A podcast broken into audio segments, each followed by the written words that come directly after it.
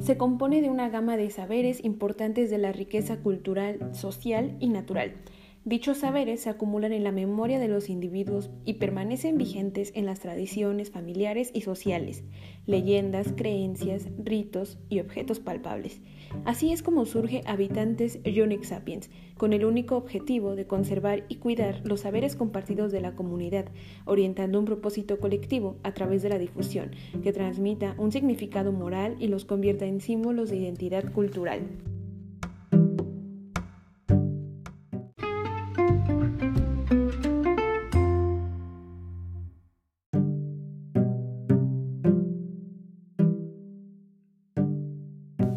El carrizo y el otate se han convertido en fieles amigos de don Florencio.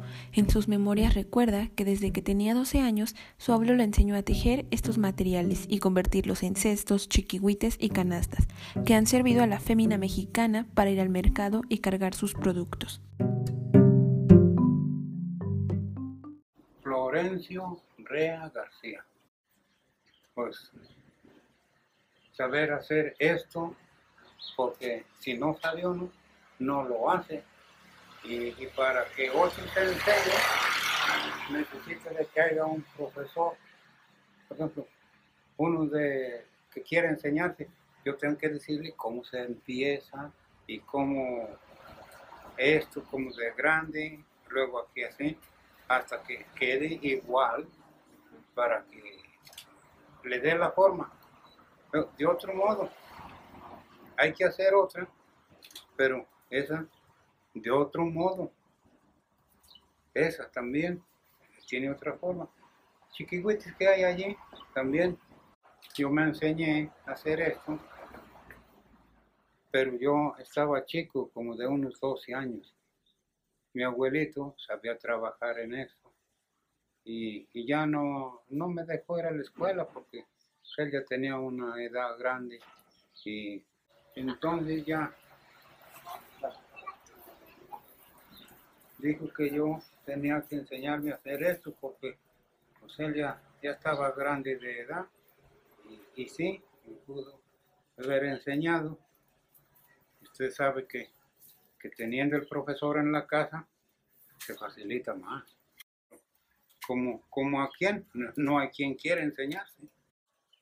No, aquí ya no nada más es uno el que va al kiosco, ese allí tiene su mercancía.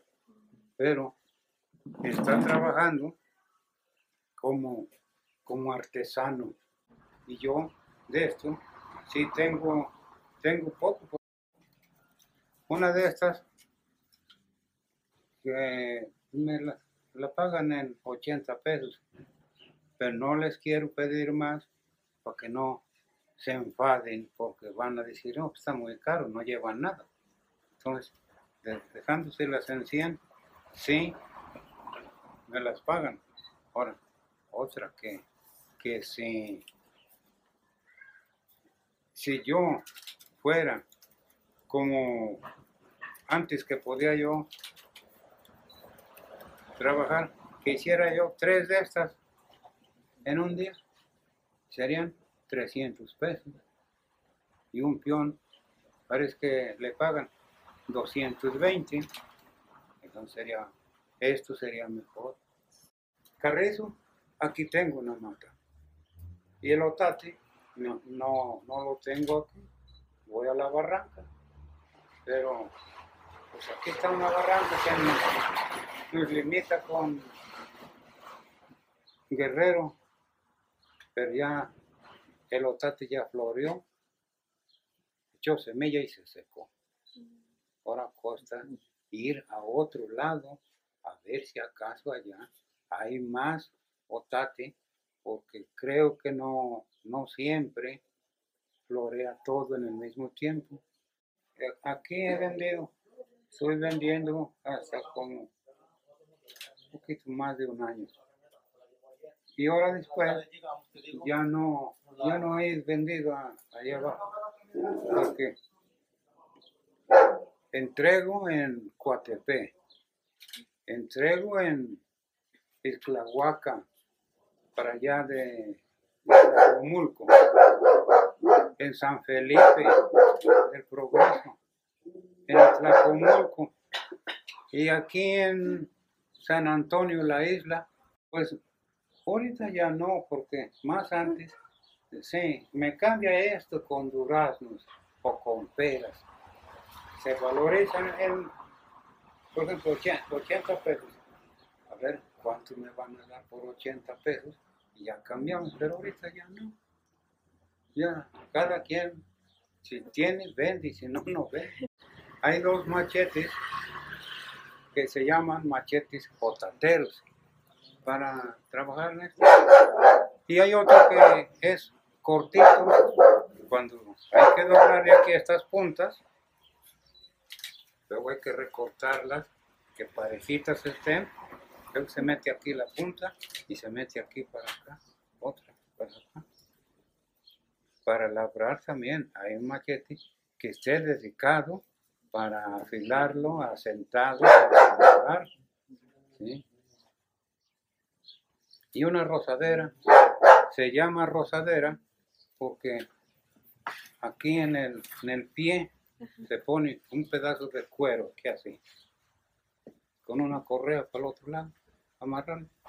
Y ahí están uno dándole todo el día. Y, sí, eso es, eso es todo para sentarse en un costal o sí, más se, se sienta uno ahí acabándose, juntan las cosas, se guardan y ya.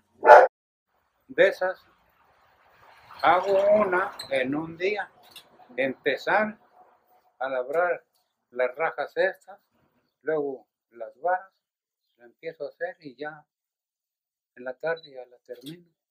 Eso es todo. Y de estas, pues unas tres, pero ya terminadas de hacer, ya pintadas con, como tienen aquellas flores. El carrizo es igual, el carrizo no, nunca ha floreado, nace, crece y, y si no lo cortan, ese se hace viejo, se seca y al último hasta se tizna como si fuera nada bien nada, se mete uno a cortarse y, y, hay otros que están tiernos, otros otros chiquitos están pero limpiando una mata, tiene puro carrizo bueno y, y otros que van, van haciendo.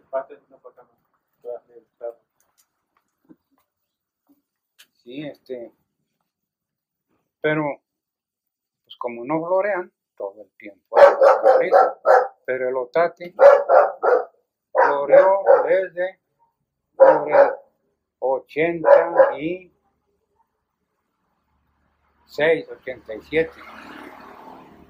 Y ahora en el año pasado floreó otra vez. Esa canasta se, me la compran, se la llevan para carrear cosas de la plaza, para la casa, para o van a llevar comidas. ¿eh?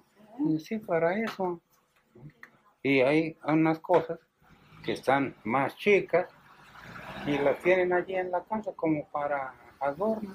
Bueno, mi abuelito tuvo tres hijos y yo como nieto, a los cuatro nos enseñó, pero ya de mis hijos, ya ninguno quiso enseñarse. Nomás yo, y ahí se va a acabar. Esto ya, ya no va a seguir entre la familia.